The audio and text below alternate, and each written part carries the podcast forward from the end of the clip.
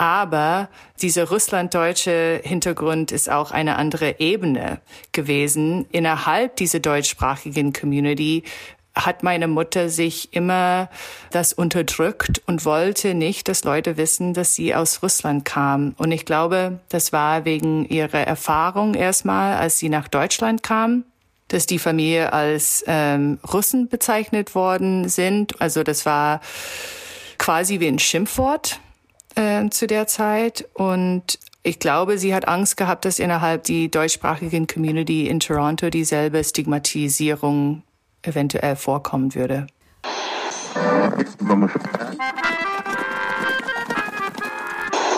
Sie empfangen Radio Almata. Steppenkinder, der Aussiedler-Podcast. Willst du heute mal anfangen? Ja, herzlich willkommen bei unserer heutigen, ich weiß gar nicht welchen Folge. Ähm, 20? 21, so? 22, also das werden wir dann äh, später dann beim Zusammenschneiden ja auch feststellen. Und ähm, heute widmen wir uns einem Thema, was wir in einigen Folgen bereits angekündigt haben. Und zwar heute geht es um Russlanddeutsche äh, transkontinental. Genau, also wir haben ja hier und da schon mal erwähnt, dass wir weit entfernte oder auch nah entfernte Verwandte auch in beispielsweise Nord- und Südamerika haben. Und das ist ein spannendes Thema, das sicherlich viele unserer russlanddeutschen Zuhörerinnen auch betrifft. Und da wollten wir ein bisschen mal genauer reingucken und steigen vielleicht über deine Verwandtschaft ein. Ja, ich wollte nur hinzufügen, natürlich die Russlanddeutschen, aber ich denke mal, das ist auch interessant für die Mehrheitsgesellschaft hier zu wissen, äh, hier in Deutschland, aber auch in den anderen Ländern, dass die Russlanddeutsche eine spezifische Geschichte der äh, Migration haben und diese Migration fand nicht nur zwischen Deutschland und Russland oder Sowjetunion statt, sondern diese Migration fand auch zwischen Russland und Nordamerika, Russland und Südamerika, Russland, Deutschland, Südamerika oder auch mehrmalige Wanderungen, wie zum Beispiel, danke für die Frage, da steige ich jetzt gleich mal ein.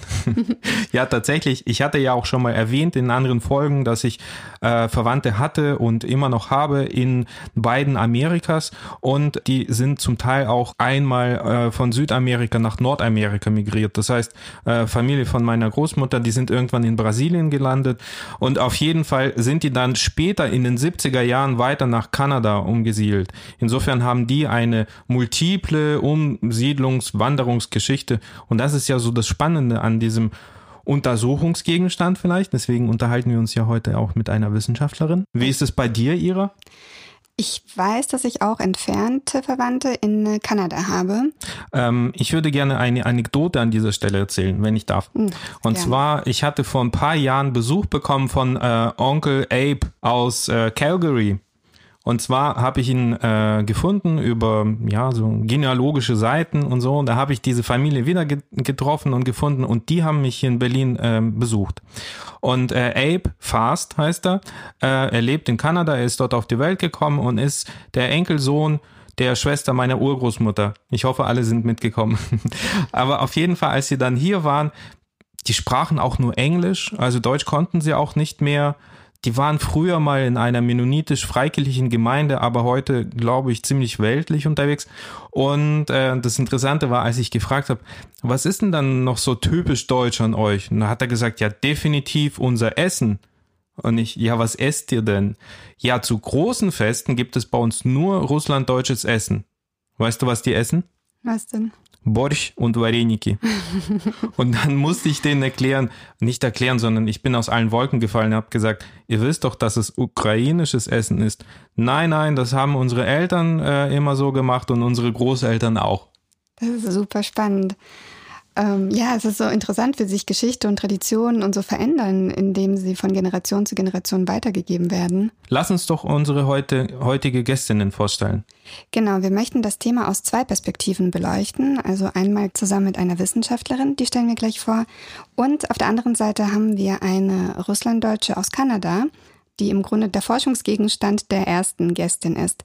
Wir nehmen heute in Berlin auf und äh, es war leider nicht möglich, beide an einen Ort zu bringen. Deswegen nehmen wir jetzt den Teil mit Anna auf und morgen nehmen wir den Teil mit Christine auf. Ihr könnt das Ganze natürlich jetzt am Stück hören. Herzlich willkommen, Dr. Anna Flack. Sie ist wissenschaftliche Mitarbeiterin an der Universität in Osnabrück und da speziell am Institut für Migrationsforschung und interkulturelle Studien IMIS und da wiederum an der Juniorprofessur für Russlanddeutsche und äh, beschäftigt sich unter anderem, warum und wo heute weltweit Menschen leben, die einst als Deutsche im Russischen Reich lebten, in der Sowjetunion und wo sie heute so alles leben. Im zweiten Teil dieser Folge erfahrt ihr mehr über Christine Korte. Ihre wolgadeutsche Mutter hatte die Sowjetunion verlassen und Chris selbst wurde aber in Kanada geboren und ist sehr aktiv, was die Pflege ihrer russlanddeutschen Identität angeht. Außerdem ist sie Theaterwissenschaftlerin und arbeitet am Goethe-Institut in Toronto und ist derzeit in Berlin. Hallo Anna.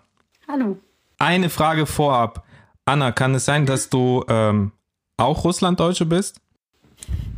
Ja, das bin ich, wie du weißt. Wo bist denn du geboren? Ich bin im ehemaligen Frunze in der heutigen Hauptstadt von Kirgisistan, heute heißt es Bishkek, geboren worden. Und ich war aber erst ein Jahr alt, als meine Familie nach Deutschland aussiedelte. Also fast Steppenkind? Eher Stadtkind. Aber aufgewachsen bin ich in Deutschland eher in einer ländlichen Region, deswegen weder Steppe noch Stadt. Ja, herzlich willkommen, liebe Anna. Unsere erste Frage an dich ist, wo und wie viele Nachfahren russlanddeutscher Emigrantinnen leben außerhalb Deutschlands und der postsowjetischen Staaten? Ähm, also zum einen ist es so, dass äh, dieser Begriff Russlanddeutsche ja einfach eine ganze Menge an unterschiedlichen Personen ähm, zusammenfasst, also viele verschiedene Gruppen, sei es ähm, Menschen verschiedener Konfessionen oder verschiedener ähm, regionaler Herkünfte oder auch eben mit verschiedenen ähm, Dialekten, die sie sprechen, werden unter diesem Begriff zusammengefasst. Aber auch nicht seit immer. Das ist ja kein naturgegebener Begriff, sondern dieser Begriff Russlanddeutsche wurde im Wesentlichen ähm, seit den 1920er Jahren geprägt, also im Zuge von ähm, ja, Nationalstaatsbewegungen bzw. nationalen Bestrebungen und ähm, vor allen Dingen also festgesch festgeschrieben oder die ersten schriftlichen Kodifizierung dieses Begriffs finden wir vor allem in der Zwischenkriegszeit und im äh, aufkeimenden Nationalsozialismus. Insofern, wenn wir über Russlanddeutsche sprechen, müssen wir eigentlich auch immer mitbedenken, was für ein völkisches Erbe oder was für eine völkische Last dieser Begriff mit sich bringt. Ähm, aber da er nun mal mangels besserer Alternativen heutzutage weiterhin als Arbeitsbegriff äh, genutzt wird, müssen wir uns dessen ähm, bewusst sein. Das ist erstmal so ganz wichtig, oder es sind erstmal zwei wichtige Punkte, wenn wir über Russlanddeutsche sprechen. Mm, und dann kommt hinzu, dass ähm, es ja schon Bewegungen, Wanderungsbewegungen aus dem ehemaligen Russischen Reich nach Übersee gab, im ausgehenden 19. Jahrhundert und am Anfang des 20. Jahrhunderts, wo eben, wie gesagt, dieser Begriff noch gar nicht festgelegt war. Was immer ein Movens für Mennoniten war, die Rücknahme von Privilegien, was die Religionsausübung, die freie Religionsausübung und die Ablehnung der Wehrpflicht angeht. Generell politische Repression, dass Minderheitenrechte ähm, zurückgenommen wurden oder eingeschränkt wurden. Was auch nochmal erschwerend hinzukommt, konkrete Zahlen zu benennen, ist, dass ähm, wenn wir über Russlanddeutsche forschen, wir im Wesentlichen immer wieder Forschungen ähm, finden, die auf konkrete Gruppen bezogen sind, also über Wolgadeutsche, über Mennoniten, über Wolhyniendeutsche. Das heißt, wir haben da so eine Aufteilung, eine Stückelung von verschiedenen Personengruppen, die man dann erstmal wieder quasi zusammenfügen müsste, zusammenzählen müsste. Aber da gingen die Migrationen ja weiter. Es gab Abspaltungen von Tochterkolonien aus Mutterkolonien und so weiter und so fort. Und dementsprechend kann ich halt ein paar Zahlen nennen, die jetzt in der Literatur genannt werden. Also es gibt zum Beispiel einen relativ äh, bekannten kanadischen mennonitischen äh, Wissenschaftler Royden Löwen, der in einem Buch schreibt äh, von ungefähr 250.000 Plotlied-sprachigen Mennoniten in den Amerikas. Es gibt einen ähm, Beitrag, der äh, auf unserer Konferenz auch abgehalten wurde, wo über mehrere 10.000 Menschen aus Wolhynien nach Amerika, die, die nach Amerika migriert sind, gesprochen wird und so weiter und so fort. Also ähm, wir sehen, diese Stückelung ist natürlich sehr breit und in der Geschichte reicht es weit zurück, sodass ähm, wir im Prinzip das einzig sichere sozusagen sagen können, ist, dass es eben mehrere hunderttausend, mehrere Millionen Menschen auf jeden Fall sind, die heutzutage da leben, zumal ähm, ja, es eine lange Zeit ist, zumal es weitere Migrationen gab und zumal ja auch die Staatsbürgerschaften sich verändert haben. Ja, also es, manche haben vielleicht eine gewisse Zeit die ähm, Staatsbürgerschaft aus dem Russischen Reich oder sowas übernommen und dann kanadische und dann auch äh, Staatsbürgerschaften aus Südamerika und so weiter angenommen. Also in meiner Familie gibt es ganz verschiedene Äußerungen dieser Auswanderungswellen. Soweit ich weiß, war meine Urgroßmutter Charlotte Leichner, ihre Familie ist von der Wolga 1874 oder 1878, das wissen wir nicht so ganz genau, ausgewandert. Soweit ich weiß, war das eine der ersten Auswanderungswellen. Und dann hatte ich ja schon mal diese Geschichte von der anderen Urgroßmutter erzählt, die in Rabin in der Mandschurei begraben ist. Das war wohl eine der vor dem Zweiten Weltkrieg der letzten Auswanderungswellen. Gibt es denn äh, so ganz große ähm, historisch nachweisbare Auswanderungswellen oder beziehungsweise welche ja, welche Peaks gab es da? Also welche historischen Ereignisse haben dazu beigetragen, dass diese Menschen damals das russische Reich oder die Sowjetunion äh, verlassen haben? Mhm. Also gerade in Bezug auf Mennoniten kann man da auf jeden Fall ähm, sagen, seit den 1874 oder seit 1874 gab es viele ähm, äh, Menschen, die das russische Reich verließen, eben aufgrund der Rücknahme von Privilegien wie Religionsfreiheit und der Befreiung vom Wehrdienst. Und dann natürlich ganz klar auch im Zusammenhang mit ähm, politisch-historischen Ereignissen, also im Zusammenhang mit der Oktoberrevolution 1917, mit, im Zusammenhang mit, äh, dem, mit dem Aufstieg der Sowjetunion, mit der äh, damit verbundenen Nationalitätenpolitik, die Rechte einschränkte und äh, dann natürlich auch im Rahmen der Kriegshandlungen, also zum Beispiel die äh, sogenannten Repatriierungen von Nazi-Deutschland und dann aber auch ähm, über Umsiedlungen von mennonitischen ähm, Akteuren, die bereits in Übersee waren, die dann eben ähm, Mennoniten quasi nach äh, Nordamerika gebracht haben oder auch nach Südamerika gebracht haben. Man könnte jetzt meinen, das waren ja alles Deutschstämmige, dass man vielleicht, wenn man dann im Zahnreich gelebt hat als Kolonist, dass man vielleicht daran gedacht hat, ja ins Mutterland quasi zurückzukehren, also in die Heimat nach Deutschland. Haben das manche auch gemacht oder stand das gar nicht zur Debatte? Und wie schwierig war es eigentlich, aus dem zarischen Russland auszuwandern oder wie einfach war es? Wüsste ich jetzt gar nicht so genau, inwiefern es äh, Rückwanderungen gab, aber ähm, also gerade im, im, Laufe der Zeit äh, oder jetzt auch gegenwärtig gibt es ja auch ganz verschiedene ähm, Wanderungen. Deswegen würde ich das jetzt nicht kategorisch ausschließen. Aber wie gesagt, ich bin keine Historikerin, da kann ich das gar nicht so genau sagen. Aber ähm, was ich vielleicht schon sagen kann, ist also, dass ähm, vor dem Zweiten Weltkrieg und vor dieser Nationalitätenpolitik es äh, generell äh, leichter war. Also wir hatten auch in dem Beitrag auf unserer Konf internationalen Konferenz über Wolhyniendeutsche erfahren, dass es eben ähm, vor allem vor dem Ersten Weltkrieg, glaube ich, äh, verhältnismäßig einfach war für sie ähm, auszuwandern, äh, auch in verschiedene Richtungen. Also auch nicht nur äh, nach Übersee, sondern eben auch zum Beispiel ähm, in den fernen Osten Russlands äh, in verschiedene Regionen, die ihnen eben zu der Zeit äh, lukrativ erschienen und da dann eben die Auswahl und die Ausgangsbasis eine andere war als dann zu späteren Zeitpunkten, wo dann auch einfach die Kriegshandlungen hinzukamen und die Repressionen gegen Minderheiten. Nochmal zu den Zahlen. Also ich habe das jetzt verstanden, dass es schwierig ist, da irgendwelche Zahlen zu nennen. Also ich hatte mich mal jetzt im Vorfeld nochmal erkundigt und ich habe dann eine Zahl, die glaube ich sogar auf der Webseite unseres Museums zu sehen ist, da ist die Sprache von 400.000 äh, Deutschen, die aus dem Russischen Reich ausgesiedelt äh, sind nach Nord- und Südamerika. Wobei ich es nachvollziehen, dass es schwierig ist festzustellen, weil am Ankunftsort wurden sie ja nicht als Deutsche aus Russland registriert, sondern als Bürger des Russischen Reiches. Und da gab es sicherlich keine Differenzierung, ob das jetzt Juden aus dem Russischen Reich waren, von denen es ja sehr viele gab, die nach äh, Nordamerika gegangen sind, in die USA. Ob es jetzt Deutsche waren, ob es Polen, Ukrainer waren. Es gab aber irgendwann in der NS-Zeit eine, ich weiß nicht, da wurde eine Zahl kolportiert, dass 1940 etwa 1,5 Millionen Russlanddeutsche außerhalb der Sowjetunion gelebt haben. Das heißt, ungefähr genauso viele wie zu dem damaligen Zeitpunkt in der Sowjetunion. Können das ungefähr so die, diese Dimensionen sein? Und können wir uns heute irgendwie so eine Vorstellung darüber machen, wie viel es heute vielleicht weltweit gibt?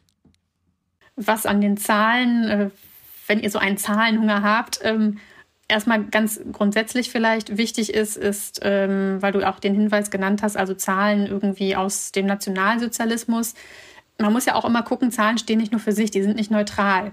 Und ähm, in welchem Zusammenhang sind die jetzt entstanden? Wer hat die erhoben? Inwiefern können diese Zahlen ja auch den Nationalsozialismus in irgendeiner Form genutzt haben. Also gerade auch im Hinblick auf Expansion, ja, Deutschtum, äh, Volk ohne Raum, nur mal um so, so ein paar Stichpunkte zu nennen, ähm, ist halt schwierig. Also da muss man schon ganz genau auf die Quellen gucken, wer diese Zahlen erhoben hat. Wenn ich die Zahl jetzt an sich ganz versuche, neutral zu betrachten und mir eben anschaue, was auch andere Forschende an Zahlen genannt haben, die sie äh, auf unserer Konferenz eben im Rahmen ihrer Forschungsprojekte vorgestellt haben, ähm, dann ist das möglicherweise eine Größenordnung, die ähm, vorstellbar ist, also keine Frage. Gut, dann sind diese Menschen da angekommen und ähm, gehen wir mal ein bisschen weiter in der Zeit. Würdest du sagen, gibt es Gruppen unter all diesen Russlanddeutschen, die sich mehr mit russlanddeutscher Herkunft identifizieren und diese auch ausleben als andere? Also wenn man das heute betrachtet? Ähm, also kann man zum Beispiel sagen, wo sind äh, die Wolgadeutschen heute am Wolgadeutschesten oder wo sind die Mennoniten noch am ursprünglichsten? Gibt es dazu Untersuchungen? Was weiß man? Mhm.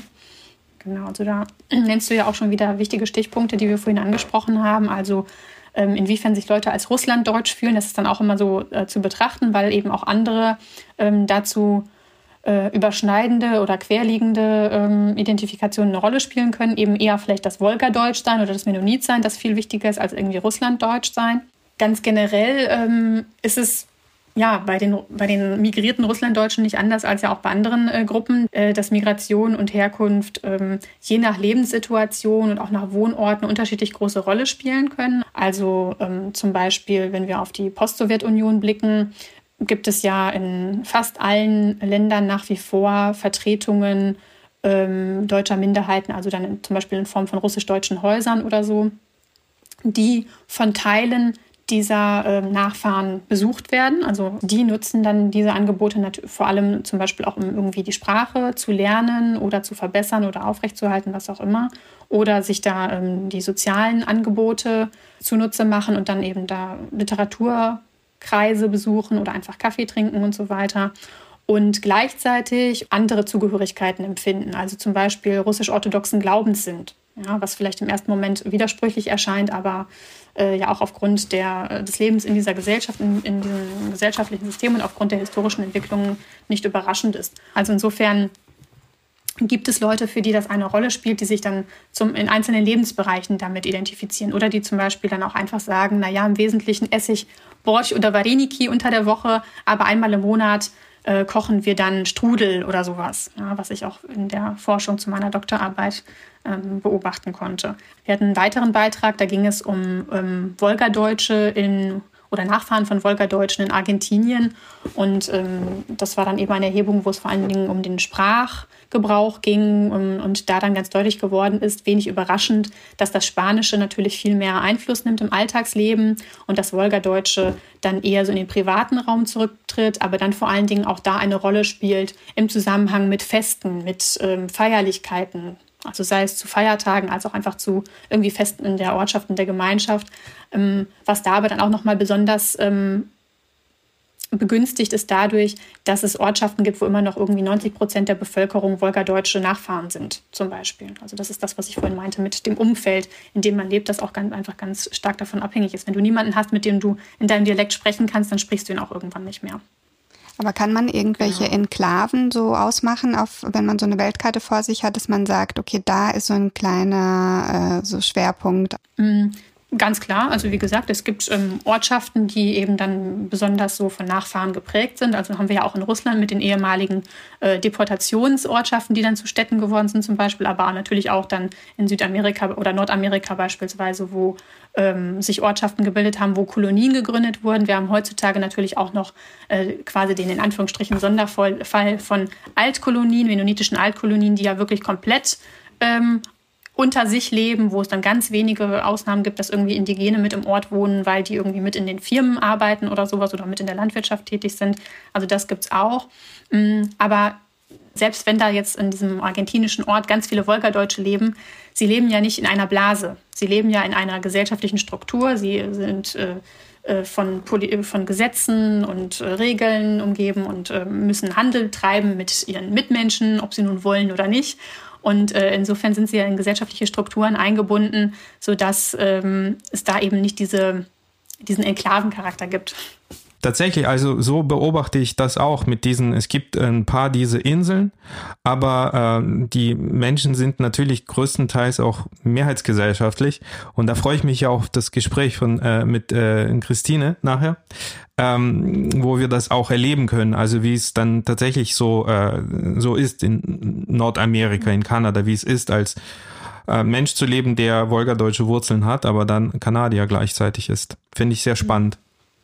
Und was vielleicht auch noch mit dieser Frage ähm, einhergeht oder wichtig ist auch zu bedenken, also wenn man dann sowas fragt wie, ähm, wo sind die Wolgadeutschen am Wolgadeutschesten oder sowas, ähm, da haben wir auch nochmal auf der Konferenz nochmal ganz äh, deutlich herausgestellt, dass das ja auch eine Frage ist, die gar nicht unbedingt so neutral ist oder die auch sehr normativ wirken kann. Ja? Also man muss sich auch immer fragen, wer definiert oder entscheidet, was Deutschsein bedeutet, was Wolgadeutschsein bedeutet, was Mennonitsein bedeutet und welche Interessen gehen damit einher, welche Deutungshoheiten und auch Machtverhältnisse. Was kann damit einhergehen? Wer etabliert und nutzt diese Kategorien? Inwiefern?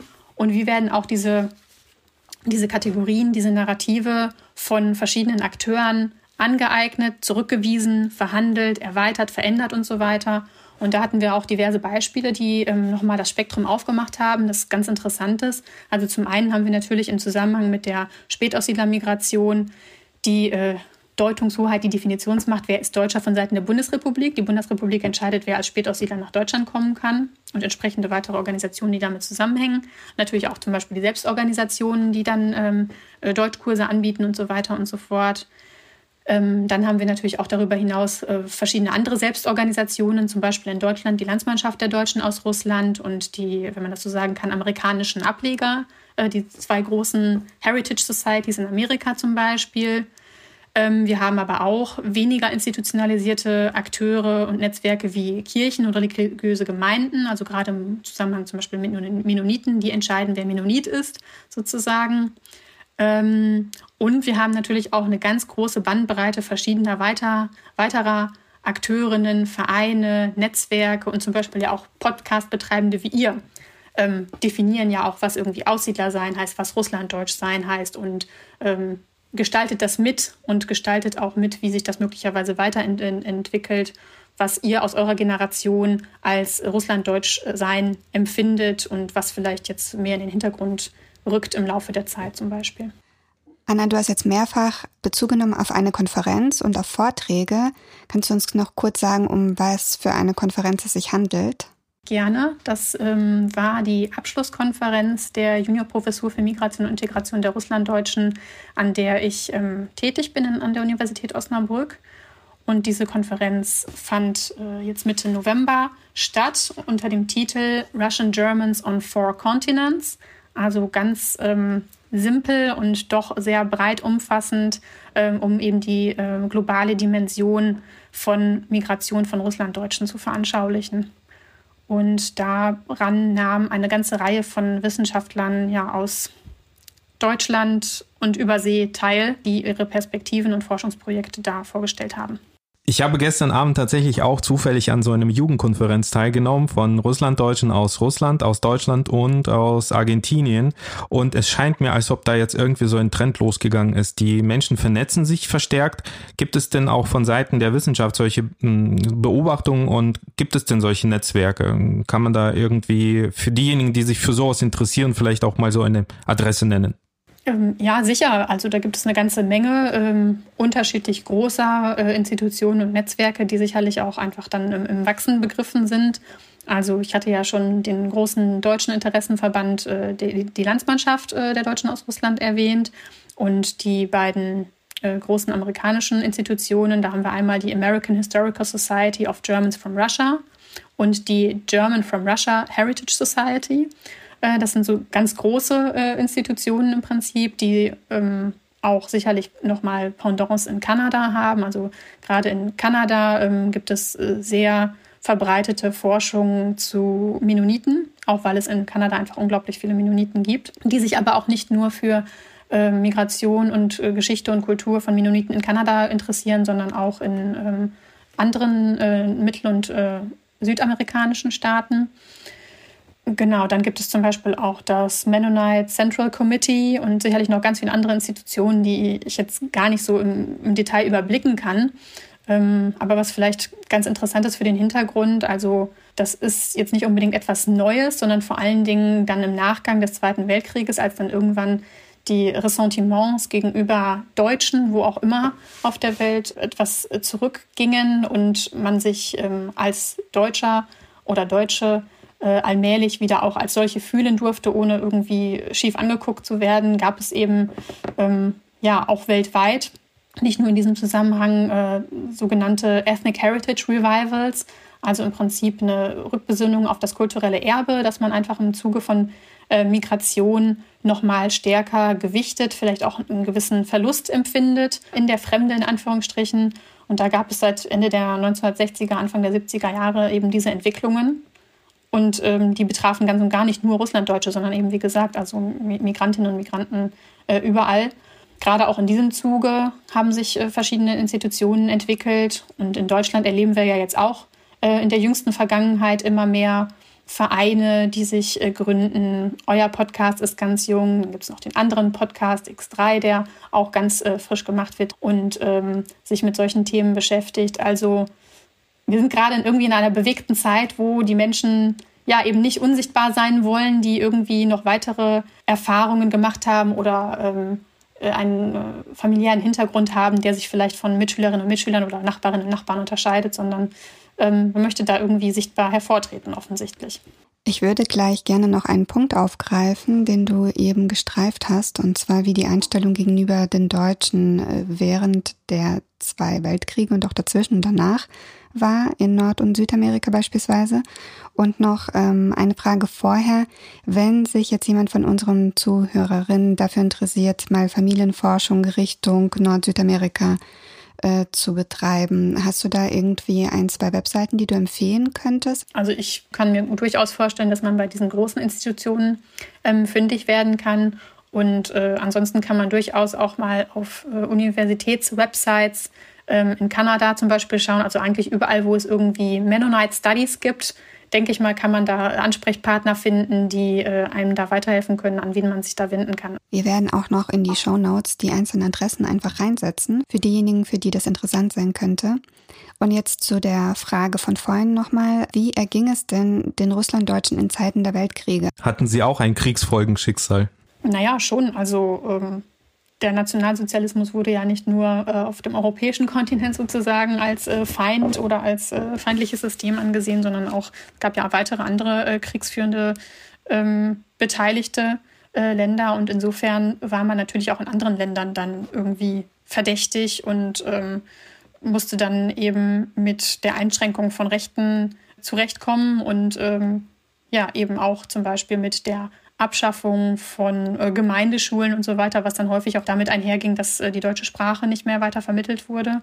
Es war ja auch einfach von vielen Auswanderungsbewegungen die Motivation, in ein Land zu gehen, wo es eben möglich ist, die eigenen Schulen aufrechtzuerhalten. Und wenn das dann nicht mehr möglich war, dann ging das auch mit, mit dem Verlust zum Beispiel der deutschen Sprache einher. Und ja, die Kriegshandlung der Nationalsozialismus hat natürlich dazu geführt, dass das Deutschsein stigmatisiert wurde. Was ich spannend finde, ist, dass auch ähm, diese Besinnung auf ein bestimmtes kulturelles Erbe und die Vermittlung dieses kulturellen Erbes dann auch in diesen Ländern, besonders in Nordamerika, zu beobachten, dass jetzt auch zunehmend äh, Museen entstehen, wo äh, diese spezielle Geschichte dieser Russlanddeutschen vermittelt wird. In Steinbach, Manitoba gibt es ein mennonitisches Freilichtmuseum oder auch Abbotsford gibt es auch ein äh, Mennonite Heritage Museum. Ich denke mal, wenn einer unserer Zuhörerinnen und Zuhörer sich in der nächsten Zeit, hoffentlich, wenn Corona vorbei ist, sich mal eine Nordamerika-Reise mal gönnt, dann sollten Sie mal auf die Karte gucken, wo es diese spannenden Orte gibt.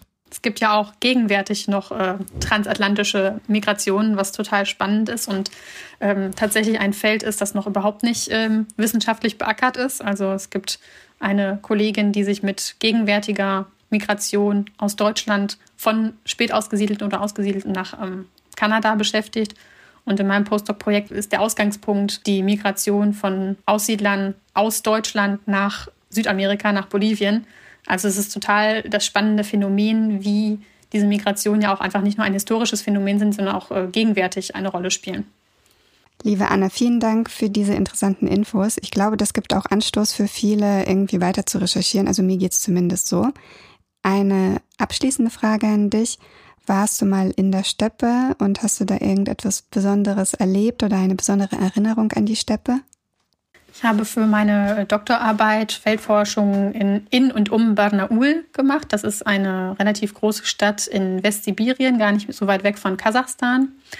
Und ähm, im Wesentlichen war ich zwar in dieser Stadt, aber habe eben auch mal Ausflüge weiter weg vorgenommen und habe da ähm, recht eindrückliche Erinnerungen, also zum einen an das Autofahren durch die äh, Gegend und die leider völlig Klischee ähm, bestätigende Erfahrungen mit äh, Straßenverhältnissen gemacht, die äh, ziemlich ähm, ja, unangenehm sind. Ähm, und außerdem fand ich es sehr beeindruckend, als ich in einem Dorf in Westsibirien war, zu sehen, was für eine Weite die Welt ähm, mit sich bringt. Also mir wurde zum Beispiel ein Ort gezeigt, ich wurde auf einen, äh, auf einen Punkt hingewiesen, da hinten siehst du dieses Dach, das ist das nächste Dorf, 15 Kilometer von hier. Und bis dato war mir nicht klar, dass man 15 Kilometer weit gucken kann, weil das man in Deutschland nicht tun kann, weil alles verbaut ist. Also es ist so eine, eine kindliche Perspektive, aber ähm, wie das ist mit ganz neuen Erfahrungen, die man im Leben noch gar nicht gemacht hat. Das ist dann im ersten Moment wie, wie wenn ein Kind das erste Mal Schnee sieht vielleicht, um eine Analogie zu bemühen. Ähm, das äh, waren sehr viele Eindrücke, die äh, ich, mich sehr beeindruckt haben, die, man, die ich so in Deutschland nicht gemacht habe bislang. Also in der Steppe sieht man weiter und das ist wirklich ein, ein sehr schönes Bild. Danke dir dafür. Danke. Danke auch und viel Erfolg weiterhin mit eurem Podcast.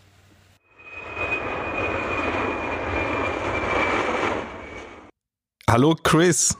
Hi Edwin. Hi. Hi Kannst du dich noch daran erinnern, wie wir uns kennengelernt haben? Oh ja. ja. Ja? Das ist eine ganz äh, coole und schöne Geschichte.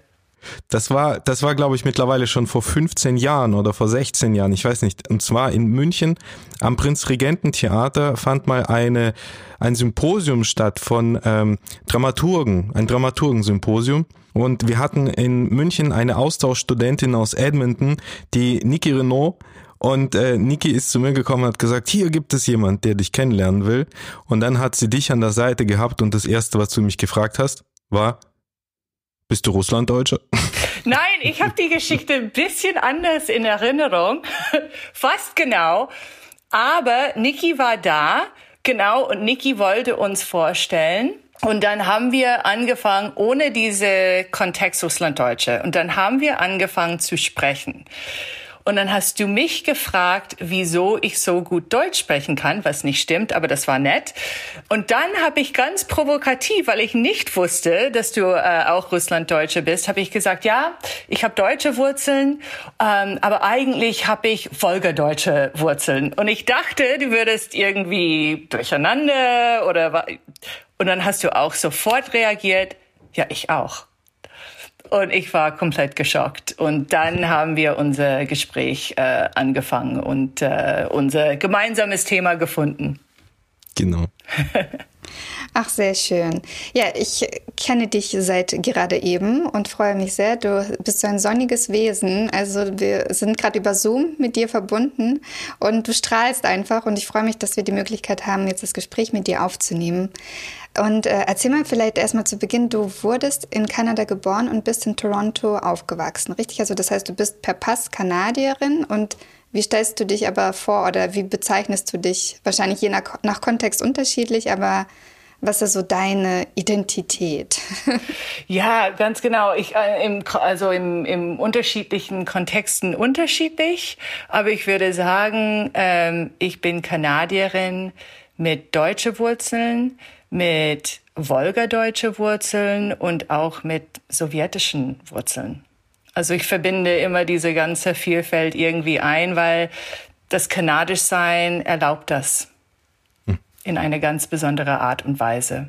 Dann musst du uns das jetzt mal ein bisschen entschlüsseln. Was kommt woher? Das Sowjetische, woher kommt das und überhaupt? Erzähl mal. Genau, meine Eltern sind ähm, in den 50er Jahren nach Kanada ausgewandert, separat. Mein Vater ähm, kommt aus Westfalen ähm, und war Schneider von Beruf und wollte einfach sein Glück in Kanada versuchen. Wollte eigentlich nach den USA, aber zu der Zeit haben die keine Deutsche erlaubt und ist dann nach Kanada gekommen und hat dann ähm, Arbeit in der ähm, Kleidungsfabriken gefunden als Schneider. Und äh, meine Mutter hat diese viel kompliziertere Geschichte, dass sie im ähm, Sowjetunion 1934 geboren ist und ähm, eigentlich an, in einer Kolhose an der Wolga, also im, im Wolgadeutschen Republik, was zu der Zeit existierte. Autonome sowjetische sozialistische, wie sagt man das ganz genau, Edwin? Ich, ich habe immer Na, Schwierigkeiten, dass. Äh, Wolga-Republik. Ja, der Wolga-Republik, ganz genau. Da ist sie geboren auf dem Kolhose und äh, ist erstmal äh, nach äh, Weißrussland übergesiedelt als kleines Mädchen und im Krieg ist sie nach dem Westen geflüchtet und ist in äh, Bayern ähm, erstmal äh, hat sie Fuß gefasst bis 19 und mit 19 ist sie ganz alleine mit dem Schiff auf dem Weg nach Toronto gegangen. Das ist ja mutig. Wie ist sie ja. denn auf die Idee gekommen? Und ganz alleine, was ist mit ihrer Familie passiert, mit den Eltern und Geschwistern vielleicht? Äh, die sind, ähm, die sind in Franken geblieben. Und äh, meine Mutter war schon, meine Großmutter war schon Witwe. Mein Opa ist äh, im Sowjetunion gestorben, bevor die Reise nach äh, Minsk, nach Weißrussland. So, die Familie ist mit meiner Oma und vier Kinder geflüchtet. Äh, meine Mutter hatte drei Geschwister. Und meine Tante, als sie nach Franken kam, im Nachkriegszeit war es sehr, sehr komplizierte, schwierige Ver Verhältnisse, schwierige Umstände für die Familie. Da sahen die Chancen für meine Mutter einfach, äh, es gab, ich glaube, eine bestimmte Weg durch die Kirche zu der Zeit, dass äh, junge Frauen äh, nach Kanada übersiedelt worden sind mit einem besonderen Visa und könnten im Haushalten arbeiten. Aber es war schon mit dem Blick, im Kanada neues Leben anzufangen. Und Plan war, dass meine Oma und die Geschwister auch dann, nachdem meine Mutter sich in Toronto etabliert hat, dass die ganze Familie wieder zusammen äh, in Kanada kommen würde und ihren Leben da neu aufbauen würden. Und ist das auch passiert? Das ist tatsächlich nicht passiert. Äh, zwei Geschwister sind äh, schon gekommen. Und eine, die, die älteste von den vier Kindern ist in Deutschland geblieben und hat, was zu der Zeit, was meine Mutter eine Einheimische genannt hat, äh, geheiratet. Äh, mein Onkel Fritz, eine richtige fränkische Mann. So, die sind da geblieben und, äh, geblieben und meine Oma auch. Und so habe ich auch das Gefühl, dass ich Wurzeln, äh, äh, Beziehung zu Franken auch habe, da ich sehr mit dieses fränkische Kultur aufgewachsen bin durch Besuche, Telefongespräche, wie war das denn in deiner Jugend und in deiner Kindheit? Wie hast du es da erlebt, diese ganz unterschiedlichen Wurzeln zu haben? Also vielleicht waren deine Mitschülerinnen, äh, vielleicht hat, waren deren Eltern, Großeltern aus Kanada und deine Eltern waren jetzt irgendwie aus Deutschland oder noch komplizierter, da irgendwie Wolga-Republik hat wahrscheinlich auch keiner gekannt. Fandest du das irgendwie belastend als Kind oder Jugendliche oder fandest du das cool und dachtest, hey, ich bin vielleicht was Besonderes oder wie hast du das empfunden? Ganz das Zweite. ähm, Kanada, also zu der Zeit, als ich groß geworden bin, war schon Multikulturalismus das hauptsächliche Paradigma. Das war im Zeit nach Pierre Trudeau, der Vater von unserem jetzigen Premierminister Justin Trudeau. Und äh, Pierre Trudeau, kann man sagen, war wirklich der ähm, große Architekt von dieses äh, multikulturelle Kanada-Bild.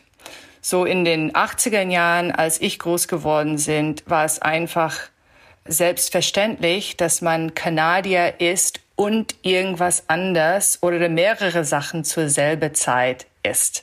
Das heißt, in, mein, in meiner Klasse gab es äh, Mitschüler aus Kenia, aus äh, Pakistan, aus Griechenland und unsere Herkunftsländer waren sehr stark in unsere eigene Identität, unsere eigene Selbstverständlichkeit. Und jeder hat das irgendwie stolz mitgebracht. Das war cool, weil Toronto wirklich so vielfältig war. Ähm, und es gab zu der Zeit zum Glück wirklich kein Bild, wenigstens in Toronto, wo ich herkomme, äh, komme, von was es heißt, Kanadier sein, außer dass man Eltern oder selbst von irgendwo anders herkommt. Aber was ganz besonders für mich an das Wolgadeutsch sein oder Russlanddeutsch sein war, dass es immer noch im Zeiten des Zweiten, äh, Kalten Krieges war. Und wir hatten 1988 die Olympische Spiele in Calgary, Alberta. Und ich war großer Fan von ähm, Gordieva und Grinkov, die Schlittschuh-Pärchen. Ähm, und zu wissen und zu verstehen und anderen zu erzählen, dass ich da Verwandtschaft habe. Ich habe Verwandtschaft hinter dieser eiserne Vorhang. Sprich, ich habe quasi ein Connection zu dieser große sowjetische Eiskunstläufer, die Goldmedaillengewinner sind, fand ich cool. Und das war auch ähm, vielleicht ein bisschen provokativ schon als Kind zu sagen, Deutsch sein ist komplett viel komplexer als eure Bild von was es heißt, Deutsch zu sein. Und dann so Kinder so, what? You're Russian? Nein, nein, ich bin nicht, I'm not Russian, aber ich habe Verwandten in Kasachstan und im, im Sowjetunion und ich fand das richtig cool schon zu der Zeit, weil die anderen Kinder haben gestaunt und äh, es kamen Gespräche und es war irgendwie schon was Faszinierendes. Ich würde gerne daran anschließen, beziehungsweise äh, nochmal zu deinen wolgadeutschen Wurzeln fragen. Kannst du uns irgendwas darüber erzählen? Seit wann ist es dir so bewusst geworden? Wie hast du angefangen, dich dafür zu interessieren? Und, oder was war denn an deinem Familienleben zu Hause Wolgadeutsch?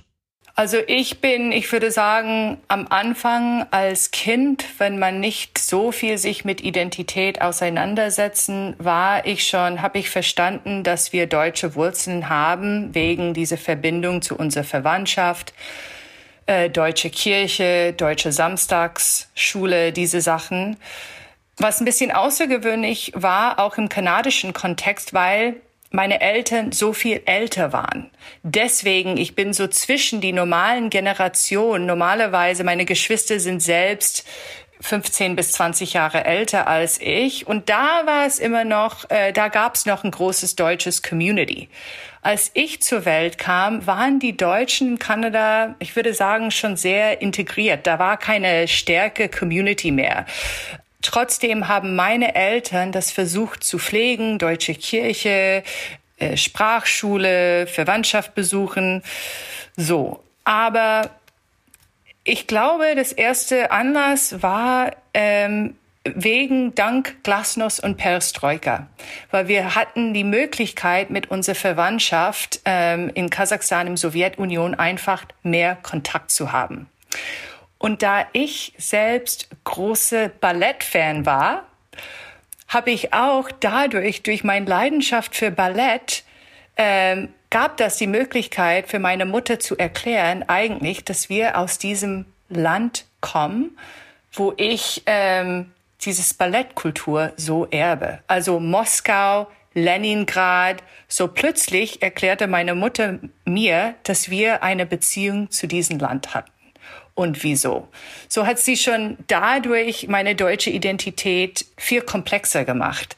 Dann zweite, äh, wie sagt man, Anlass oder zweiter Grund war Perestroika, Glasnost, wir konnten Sachen schicken. Wir konnten mehr schicken als zuvor. Es gab mehr Kommunikation zwischen uns und unserer Verwandtschaft. So bin ich zu ähm, Läden gegangen, was ähm, von die russischsprachigen Community in Toronto gehörte. Und auf einmal hatten wir regelmäßige Kontakt, meine Mutter und ich, zu dieser russische, russischsprachig, russisch, russisch identifizierte Community Bezug. Das fand ich auch so spannend, russische Märchen. Meine Mutter hat mich dann russische Bücher gekauft und ähm, russische Ostereiern und diese ganze Sachen.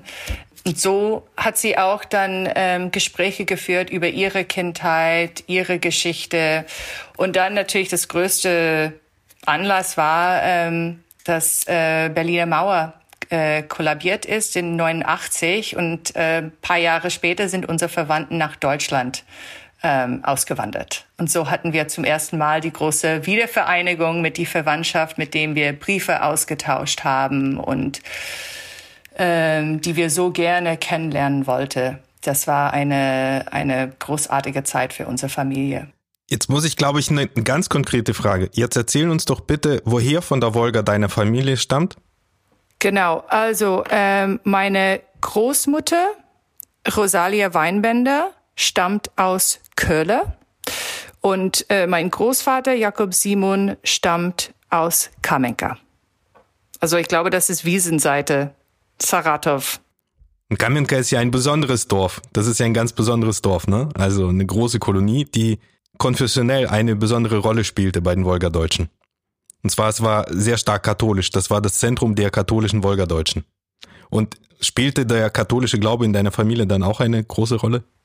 Eine sehr große Rolle. Und äh, das ist auch das Coole, finde ich, an wenn ich andere Russlanddeutsche begegne und, und versuche zu verstehen, ähm, die Intensität ähm, des Glaubens im Leben meines Mutters. Und ich glaube, das ist auch unter die unterschiedliche russlanddeutsche Konfession auch der Fall, dass diese erste, ähm, dass diese Communities eigentlich sehr von ihrer religiösen Identität geprägt worden sind und dass Religion vielleicht äh, das stärkste Identitätsanschluss war für die äh, wolgadeutschen Communities da. Ja, und ich glaube auch, dass das für meine Mutter, das war eine von ihren Narrativen, eine von ihren Stories. dass äh, das Schlimmste an das ähm, an die bolschewistische Revolution war, dass ähm, die die die Glaubens die Recht ihre Gläub, ihre Glaube ihre Religion zu praktizieren weggenommen wurde und das auch als eine Trauma in ihren Leben und in, in das Leben äh, meiner Verwandtschaft äh, wahrgenommen wurde. Und desto mehr haben die heimlich und im Ausland dann in Deutschland und in Kanada zu ihren Glauben gehalten. Weil das war nicht verständlich, selbstverständlich, dass man religiöse Freiheit gehabt hat. Wie ist es denn aktuell in Kanada, ähm, auch in deinem Umfeld in Toronto vielleicht? Gibt es da so etwas wie eine Landsmannschaft oder so? Was ganz spannend ist, ist, dass in Toronto diese Spuren nicht klar im Vordergrund sind und man muss ein bisschen nachhaken. Und ich habe viel später dann, als ich mich für dieses Thema ähm, interessiert habe, festgestellt, dass unsere Community, ähm, unsere deutsche katholische Community in Toronto, sehr stark von Deutsche mit Flüchtlingshintergrund ähm, geprägt ist. Das heißt, viele Mitglieder sind ähm, Geflüchteten aus äh, Sudetenland, aus Schlesien, äh, Donauschwaben und auch ähm, Russlanddeutsche.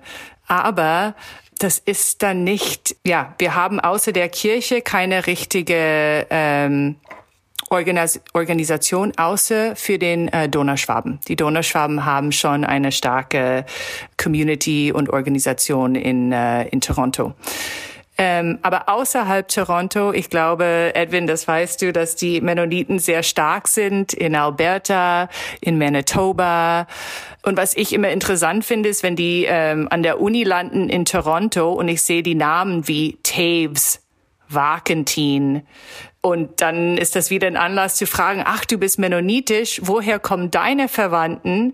Und zu hören, dass die aus Sibirien kommen oder aus dem Wolga-Gebiet und dann wieder eine Möglichkeit ins Gespräch zu kommen über Geschichte, über Familiengeschichte.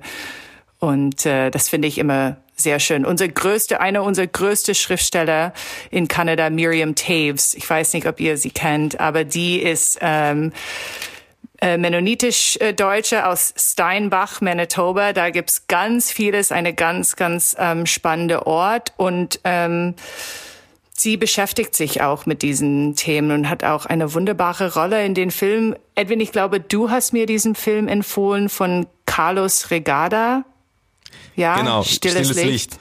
Äh, ich glaube, diesen Film haben wir jetzt schon zum dritten Mal erwähnt. Wahrscheinlich müssen wir bald den Regisseur einladen zu einer Extra-Folge. Und sie hat da eine der Hauptrollen gespielt. Ganz genau. Das finde ja. ich genial. Aber wo, wo du es jetzt schon so ansprichst, ähm, die in Kanada, wenn wir von Russlanddeutschen in Kanada sprechen, dann meinen wir vor allem äh, die äh, mennonitischstämmigen Menschen, die aus vor allem aus ähm, dem russischen Reich seit dem 19. Jahrhundert, aber dann verstärkt auch nach der Oktoberrevolution der Sowjetunion nach Kanada gekommen sind. Also insofern, wenn wir von Russlanddeutschen in Kanada sprechen, wahrscheinlich sprechen wir meistens über mennonitische Menschen, die im mittleren Westen in Saskatchewan, in äh, Alberta oder Manitoba leben. Äh, in den USA sind es ja äh, gemischt und sind auch sehr viele Wolgadeutsche da, beziehungsweise Nachfahren von Wolgadeutschen, gerade im mittleren Westen. Und was ich sehr spannend finde, ist, wie haben diese Menschen sich in diese Gesellschaften integriert und die in die äh, kollektiven Erinnerungsnarrative sich integriert. Also im Sinne von, ich habe mit, äh, meine Familie hat mitgemacht beim Aufbau dieses Landes. Und du hattest mir mal vor Jahren erzählt, dass du so ein Projekt vorhattest, wo es dann um Russlanddeutsche in den Great Plains geht und äh, Erschließung des Mittleren Westens. Und ähm, ich habe so hin und her überlegt und ein bisschen recherchiert und da gab es diesen Homestead Act, über den sich sehr viele Nordamerikaner identifizieren. Und da haben ja gerade viele Russlanddeutsche auch dran teilgenommen. Wie meinst du das? Ist das, ist das so ein Weg für diese Familien, sich quasi mit diesen Ländern, mit den Nationen zu identifizieren? So im Sinne von diesen Teil von der nordamerikanischen Nation. Es ist für uns hier in Deutschland ja sehr wichtig, für die Aussiedler, Verknüpfungen zu der westdeutschen Nachkriegsgeschichte auch zu finden, also emotionale Verknüpfung. Ist das vielleicht so ein möglicher Weg für die Deutschen, Russlanddeutschen, Kanada, USA, sich mit dem Land verbunden zu fühlen?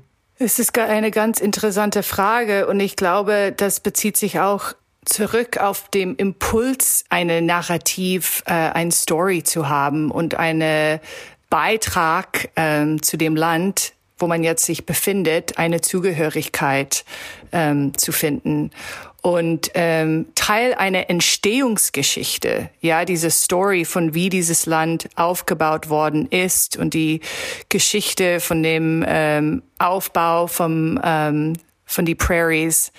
Das ist ganz bestimmt spielt eine ganz große Rolle in diese Communities, damit sie sich selbst wiederfinden, besonders wenn man denkt, was vorher kam. Erstmal die Geschichte nach Russland die groß, große Enttäuschungen, dass sie dann, dann sich weiter äh, nach anderen Ländern gesucht haben und wie orientiert man sich dann neu?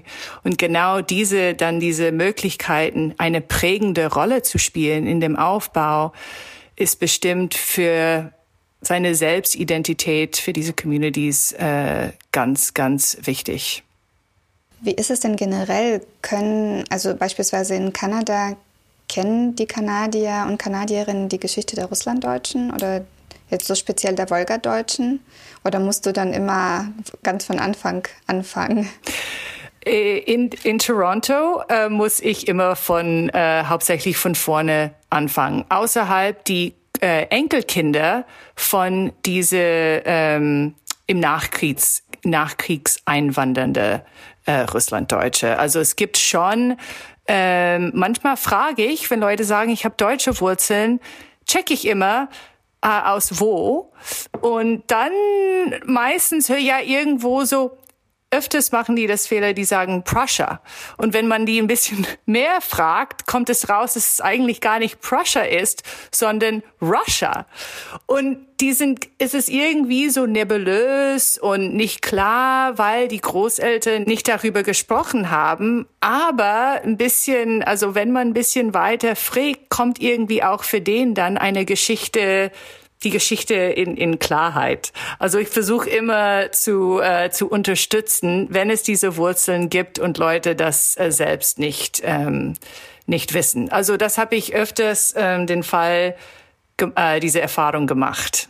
Und wie ist es denn mit den Kanadierinnen, die keine äh, russlanddeutschen Wurzeln haben? Also ist da die Geschichte bekannt, weil uns in Deutschland geht es ja oft mal so, dass obwohl Edwin und ich in unserer Wahrnehmung das Gefühl haben, Russlanddeutsche, das mittlerweile muss doch jeder wissen, was unsere Geschichte ist, aber so ist es eben nicht. Also viele Menschen, die hier geboren wurden und ganz andere Wurzeln haben oder eben Wurzeln hier in Deutschland, kennen unsere Geschichte nicht und dann muss man doch häufig komplett von Anfang beginnen. Und das ist in Kanada ähnlich kann mir vorstellen, da gibt es ja so, so viele unterschiedliche Geschichten. Also vielleicht noch, also auf jeden Fall noch mehr als in Deutschland, dass wahrscheinlich alle sich gegenseitig ihre Herkünfte erstmal erklären müssen oder wollen. Absolut. Es ist genauso. Manche Leute sind, äh, erstens kennen die das nicht. Und ähm, wenn man versucht, das zu erklären, sind die erstmal komplett geschockt also wie? Jetzt bist du russisch oder bist du deutsch? Und ach, dann heißt es, dass du russisch bist. Verstehe ich nicht. Und dann benutze ich diese Möglichkeit, wenn mein Ansprechpartner sich dafür interessiert, ein bisschen diese Geschichte zu erzählen, weil das bringt eine viel ähm, komplexere Geschichte von Deutschsein zum Vordergrund. Und die meisten Leute wussten das nicht. Die wussten auch, die wissen auch nicht von die ähm, Verschleppung nach Kasachstan und weshalb ich ähm, Verwandtschaft ähm, immer noch in Kasachstan und Sibirien und Usbekistan habe, was ich so toll finde, dass unsere Familie so gemischt ist. Aber es gibt auch Gründe, weshalb meine wolgadeutsche Vorfahren dann nach ähm, Kasachstan und Usbekistan gegangen sind. Und das finde ich wichtig ähm, mitzuteilen. Ich habe ja so eine Theorie, beziehungsweise äh, so, ein, so eine Idee, die mir vor ein paar Monaten ähm, bei mir entstanden ist, und zwar, woher kommt die Bezeichnung Russlanddeutsche oder äh, Germans from Russia?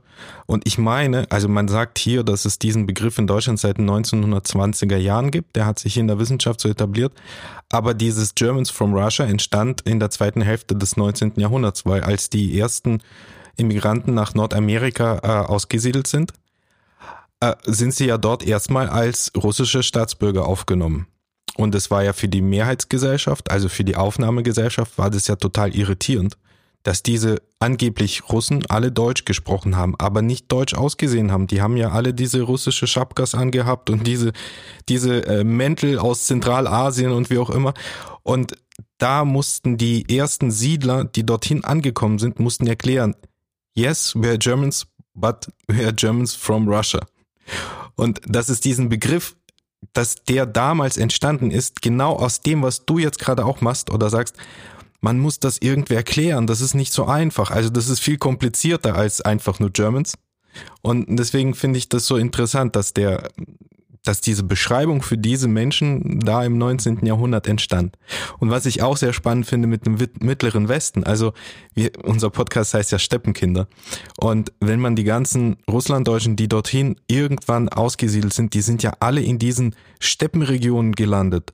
Ob das jetzt die kanadische Prärie ist oder der mittlere Westen in den USA bis nach Südamerika, Chaco und Pampa, die lebten ja dann alle in den Steppen. Das sind ja Steppenspezialisten und ähm, haben da auch bestimmte, ich weiß nicht, so ein Know-how entwickelt. Und ich habe mal so eine Geschichte gelesen, dass es gibt so bestimmte Weizensorten, also Kornweizen, äh, der in ich glaube, in Dakota angebaut wurde, jetzt, oder Minnesota, ich weiß nicht.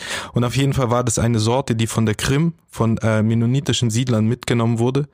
Und die war optimal angepasst an die Verhältnisse dort. Man hat davor ziemlich lange experimentiert mit Weizensorten und das hat alles nicht geklappt. Und dann kamen die mit ihren Steppensorten von der Krim und das hat dann wunderbar funktioniert und bis heute züchten sie da diesen Weizen, den irgendwann im 19. Jahrhundert die Umsiedler von der Krim mitgenommen haben. Das fand ich auch einen sehr, sehr interessanten Kulturexport oder so ein also, dass die Russlanddeutschen da auch ihre Spur hinterlassen haben mit ihrem Know-how, den sie aus der Steppe ja mitgebracht haben. Eine Frage das ist so spannend. Ich will nur zwei kurze Sachen, weil es äh, hat mir jetzt so viele Assoziationen hochgebracht. Und zwar, meine Mutter hätte auch bestimmt Steppenrichtung gegangen, wenn es nicht diese erste Bruch in ihrer Geschichte gab, ähm, wegen das Kollektivisierung und dann ähm, die Flucht nach dem Westen. Also sie hat immer auch Neigung zu der Steppe gehabt. Das hat sie ganz ähm, bewusst geäußert.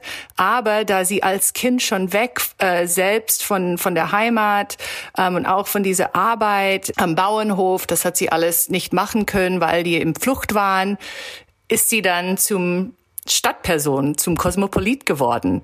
Aber irgendwie im Herzen, ich glaube, hat sie oft ähm, Neigung gehabt, ähm, wieder an der Steppe zu sein. Aber unsere Familiengeschichte ist dann anders geworden und deswegen sind wir jetzt seit meiner Mutter äh, zwei Generationen Stadtmenschen. Und zweitens wollte ich auch sagen, dass mit diesen ähm, russische Kostüme oder ähm, tatarische äh, Mäntel und Hüte, mit dem diese Germans from Russia ankamen.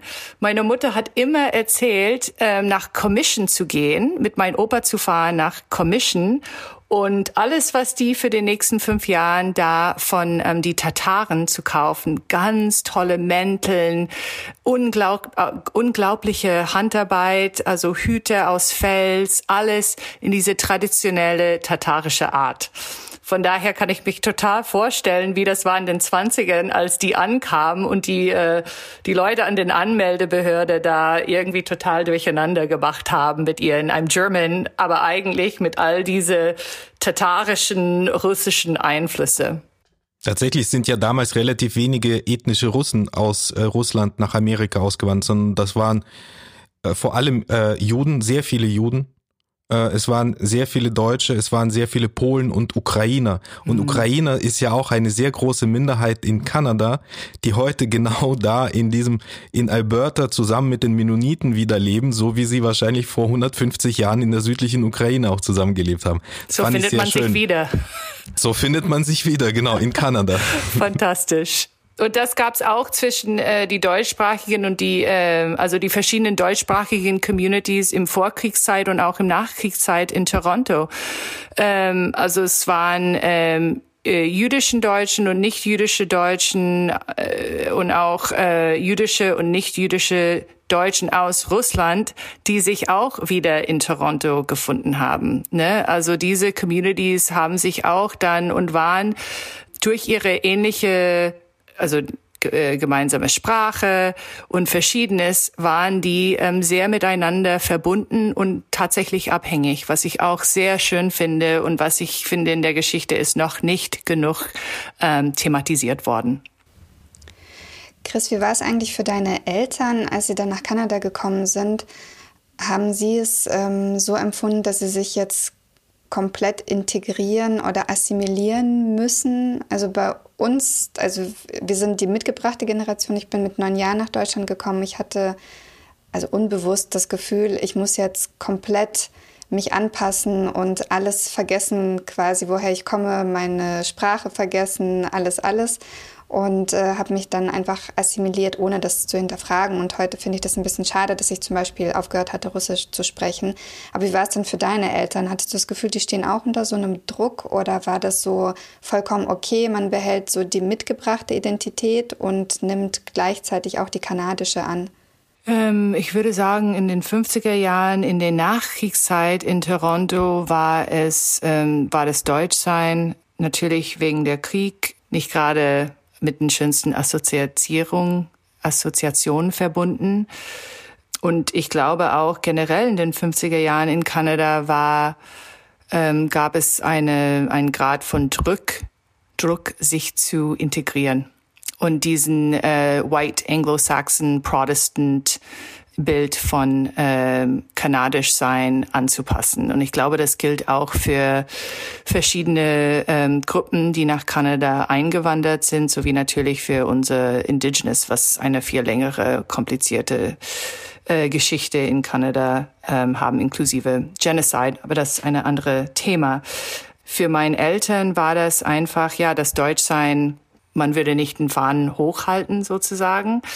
Ähm, aber trotzdem äh, gab es Community, es gab einen Platz, wo man sich ähm, finden konnte, seine Sprache sprechen könnte. Diese Sachen waren für den wichtig. Und ich glaube, äh, die wollten Kanadier sein. Die sind nach Kanada gekommen, um ähm, was neu anzufangen. Das war in Deutschland, sahen die nicht so ähm, viel Zukunft und haben äh, zu einer gewissen Grad ähm, wollten die sich in, in Kanada anpassen, Englisch sprechen. Und das hat erstmal, würde ich sagen, in den Trudeau-Ära sich geändert, wo durch seine Idee von Multikulturalismus war es irgendwie, könnte man eine pluralen Identität haben. Und es war zu der Zeit vielleicht ähm, weit genug entfernt von dem Krieg, wo man irgendwie sich mit seiner deutschen Identität wieder ein bisschen mehr in der Öffentlichkeit ähm, kommen konnte. Aber ähm, dieser russlanddeutsche Hintergrund ist auch eine andere Ebene gewesen. Ähm, innerhalb dieser deutschsprachigen Community hat meine Mutter sich immer ähm, das unterdrückt und wollte nicht, dass Leute wissen, dass sie aus Russland kam. Und ich glaube, das war wegen ihrer Erfahrung erstmal, als sie nach Deutschland kam, dass die Familie als ähm, Russen bezeichnet worden sind und nicht im, also das war ähm, quasi wie ein Schimpfwort äh, zu der Zeit. Und ich glaube, sie hat Angst gehabt, dass innerhalb die deutschsprachigen Community in Toronto dieselbe Stigmatisierung eventuell vorkommen würde. Hat sie diese Scham im Laufe ihres Lebens abgelegt? Ja, ich glaube, und das ist das Schöne daran, ähm, wie gesagt, in, in den 80er Jahren, ähm, dass Russland auch eine, die Sowjetunion eine große Wandel hat, auch ein Public Image, Change of Public Image ähm, hatte, konnte sie auch ähm, selbst ähm, mehr in der Öffentlichkeit sich mit ihrer Geschichte auseinandersetzen. Und ähm, in den 90er Jahre ganz bestimmt, weil es war, ich glaube, überall, wo diese Geschichte vorkam, wo Verwandten sich wiedergefunden haben, äh, diese Verbindung, was sie neu etablieren könnte mit ihren Verwandtschaft, äh, war auch ein Anlass, mehr in die Öffentlichkeit mit ihren Herkunft ähm, zu treten. Also das war irgendwie ähm, der Moment, wo sie wirklich angef angefangen hat, sich mit ihren Herkunft auseinanderzusetzen. Wolltet ihr auch mal nach Kamenka reisen? Auf jeden Fall. Das ist unser größter Traum immer noch. Also ähm, ich hoffe sehr, dass ich auf jeden Fall dahin fahren kann. Meine Mutter ist jetzt 87 ähm, kann sich noch an alles erinnern, so wie es war. Ich glaube, wenn wir da hinfahren würde, würde es sehr anders natürlich aussehen. Aber trotzdem mit meiner Mutter äh, nach ähm, Kamenka zu fahren ähm, und einfach von ihr zu hören, die Kirche war hier, Bürgeramt war da, hier war die Schule, hier haben wir gewohnt das ist äh, immer noch ein Traum, was ich hoffe, ähm, verwirklicht werden kann. Und ich würde sehr gerne mit ihr den Wolga-Fluss, wie meine Großeltern das gemacht haben, hoch und runter. Und noch obendrauf möchte ich sehr gerne nach Vladivostok. Mein Großvater war im ähm, Roten Armee und ist regelmäßig nach äh, Vladivostok ähm, gefahren für längere Aus Aufenthalte und diese Trans-Siberian ähm, Zugreise zu machen, genau wie mein, wie mein Opa das gemacht hat, ist auch ein großer Traum für mich. Und äh, diese ganze, durch diese ganze Starnlände, Mongolei äh, mit dem Zug zu fahren, äh, das möchte ich auch. Was versprichst du dir von so einer Reise? Also was glaubst du, was dir das gibt oder was du fühlen wirst? Weil für viele Menschen in unserem Alter ist das ja irgendwie wenig nachvollziehbar, warum es uns immer wieder an diese Orte verschlägt, wo unsere Großeltern oder Eltern gelebt haben. Also ich kann deine Faszination sehr gut verstehen, aber vielleicht kannst du es in deinen Worten für diejenigen Zuhörer und Zuhörerinnen beschreiben, für die das irgendwie gar keine, gar keine Idee ist. Warum sollte man jetzt an die Wolga fahren? Da ist doch jetzt sowieso alles ganz anders. Also was glaubst du, wirst du fühlen, wenn du dort bist? Ich glaube, da ist etwas, was ich von meiner Mutter geerbt habe, was sie sehr zu ihren Geburts- Ort anhängig macht. Und ich glaube, das ist, weil sie in ihr Leben so viel, so viele Umzüge gemacht hat, dass das ähm, Wolga-Gebiet für sie immer noch das Idee ist von von ihre Wurzeln. Und das ist verbunden mit so viele tolle Geschichten von ihrer Kindheit, bevor sie aus dem Flucht, auf dem Flucht gegangen ist. Ähm, eine ganz äh, also ich glaube, es würde diese Geschichten von dieser Wolga-Republik ähm, erwecken, Ähm, das war tatsächlich, würde sich natürlich nicht sagen kosmopolit, aber das war schon sehr international zu der Zeit. Saratov, da waren viele ähm, so viele Künstler aus dem Weimarer Republik dahin gefahren und ähm, Theater und ähm, mein Opas bester Freund war eine eine Russe, auch Soldat. Den würde ich sehr gerne finden. Der wohnt bestimmt noch da. Die Kirche wieder dieses Thema. Ähm, unsere starke Verbindung zu unser Glauben und meine Mutter spricht immer von dieser Kirche ähm, in Kamenka, was ähm, von, die haben sogar Maler aus Ital Italien geholt um die Fresken zu machen. Und meine Mutter hat so viele Bilder sogar von dieser Kirche zu Hause. Und für mich würde es irgendwie, mein Großvater war vielleicht, hatte ähm, irgendwelche utopische Hoffnung für diese Republik und diese Republikzeiten gehabt. Meine Großmutter mit ihrer Verbindung an diese Kirche und ihre ihr Glaubensleben, was sie da in diese Stadt, in diese kleine Stadt ähm, weiter fortführen führen wollte. All diese Sachen, all diese Dimensionen will ich wieder ähm, aufwecken, wenn ich in diese Ort komme, wo ich weiß, es gibt nur Skeletten, nur Spuren davon. Aber den Rest kann ich äh, mit meine die Geschichten, die ich von meiner Mutter bekommen habe und durch Fantasie und durch mein ähm, was ich über das äh, die Geschichte gelesen habe, kann ich diese Löcher auf Englisch gesagt, I can fill in the blanks. Ähm, wir haben jetzt noch eine Frage aufgeschrieben, die würde ich gerne dir mal stellen. Äh, und zwar, du bist ja auch Theaterwissenschaftlerin und hast auch an einigen Theatern hier in Deutschland gearbeitet. Also eine der die progressivsten Theater sozusagen in Deutschland, also mit der Volksbühne in Berlin oder auch Gorki Theater. Hast du da am Gorki Theater gearbeitet oder du hast da ein Projekt Ich habe ein Stück im Studiobühne äh, mitgespielt mit äh, genau. ja und diese Theater sind ja dafür bekannt, dass sie die, äh, vor allem das Gorki-Theater, dass sie die gesellschaftliche Diversität ja auch äh, darstellen wollen und ein aktuelles Bild von Deutschland. Und ähm, wir hatten uns in der Vergangenheit öfters darüber unterhalten, dass aus meiner Sicht die Themen der Russlanddeutschen in diesem Post ähm, postmigrantischen Theaterdiskurs kaum vorkommen. Und ähm, was denkst du denn selber darüber und was hast denn du vor, äh, da jetzt damit beizutragen? Ja, meine Volksbühne-Forschung war auch von meiner russlanddeutscher Herkunft auf jeden Fall geprägt, weil ich finde, die Volksbühne war ein Ort, wo man mit dieser Ost-West Ambivalenz, Auseinandersetzung, das postsozialistische Zustand ähm, irgendwie ähm, Durcharbeitung gemacht hat. Deswegen war das für mich, ich habe viel von meiner Familiengeschichte wieder in der Volksbühne gefunden. Und ähm, also auch äh, kleinere Sachen, also kleinere Aspekten von Frank Kastorfs Arbeit, wie er sich auf ähm, Piscators Arbeit in den 20er Jahren ähm, bezogen hat, was auch wieder ein Anlass war, Piscators Arbeit in äh, Saratov in Engels im Wolgadeutschen Republik zu forschen und ähm, diese Zusammenhänge zu finden zwischen den Weimarer linke Avantgarde und meiner Verwandtschaft. Also für mich war das einfach großartig.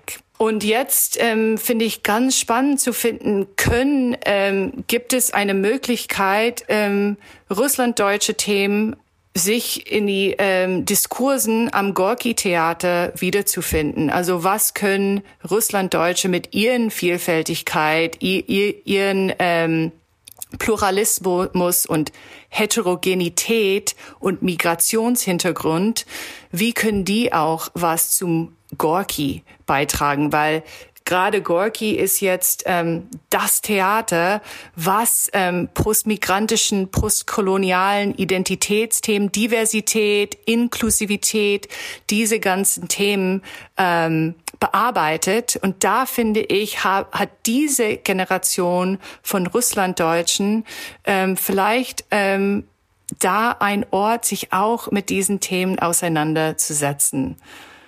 Und gerade ähm, diese Stereotypen, was es über Russlanddeutsche gibt als homogenen, äh, homogene Community, ähm, wie sagt man, dagegen zu kämpfen und zu sagen und, und uns wahrzunehmen als wirklich divers, heterogen und auch mit ähm, Migrationshintergrund. Und wie können wir zu einer postnationale ähm, Deutschland-Image was beitragen.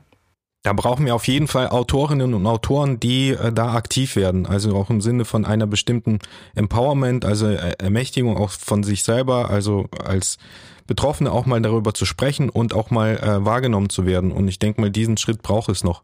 Also, dass Theatermacher oder Literaturmacher auch mal irgendwie diesen Schritt in diese Institution auch mal schaffen. Ja, und ich glaube, Gott sei Dank, mit was ich äh, jetzt, dass ich in Berlin bin und ich höre, was ähm, aus dem Community kommt, da gibt's, ähm, ich glaube, eine neue Generation, die in der Lage ist, ähm, das zu machen und die auch ähm, diese ethnische Diversität innerhalb das russlanddeutsche Community wirklich zum Vordergrund bringen und ähm, auch einen wissenschaftlichen Beitrag damit machen, was ich ganz, ganz toll finde. Und es muss ähm, an den Theater, an den Theatern in Berlin landen, weil Theater ist moralische Anstalt. Also das ist das Ort in Deutschland. Wir haben so eine unglaubliche Tradition hier, sich kritisch mit dieser Gesellschaft auseinanderzusetzen. Und ich finde deswegen desto wichtiger, dass es wirklich das Ort, wo man diese Gespräche führen soll. Ira, wir machen eine Theaterfolge. Ja. Auf jeden Fall. Sehr, sehr gerne. Ach, schön. Vielen Dank, liebe Chris, für das Gespräch mit dir. Und ähm, übrigens noch ein Tipp an alle Zuhörerinnen und Zuhörer, die es vielleicht noch nicht wissen. Man kann alle unsere Folgen auch nachlesen auf der Seite www.russlanddeutsche.de. Also nicht nur zuhören, sondern es ist auch alles für euch immer verschriftlicht auf der Webseite. Vielen lieben Dank an euch beiden. Das war eine große Ehre, weil wie du weißt, ich bin großer Fan von Steppenkinder, habe ich immer in Toronto gehört. Danke, Chris. Und ich verbinde meine besten Erinnerungen an Begegnungen mit dir und Gespräche mit dir. Und ähm, ich verspreche dir, wir fahren irgendwann mal zusammen nach Gamenka. Yes, I'm holding you to it. also, mach's gut. Mach's gut. Bis bald. Baka. Baka, baka. Das war Steppenkinder, der Aussiedler-Podcast mit Ira Peter und Edwin Wagentin. Ein Projekt des Kulturreferats für Russlanddeutsche am Museum für Russlanddeutsche Kulturgeschichte gefördert von der Beauftragten der Bundesregierung für Kultur und Medien.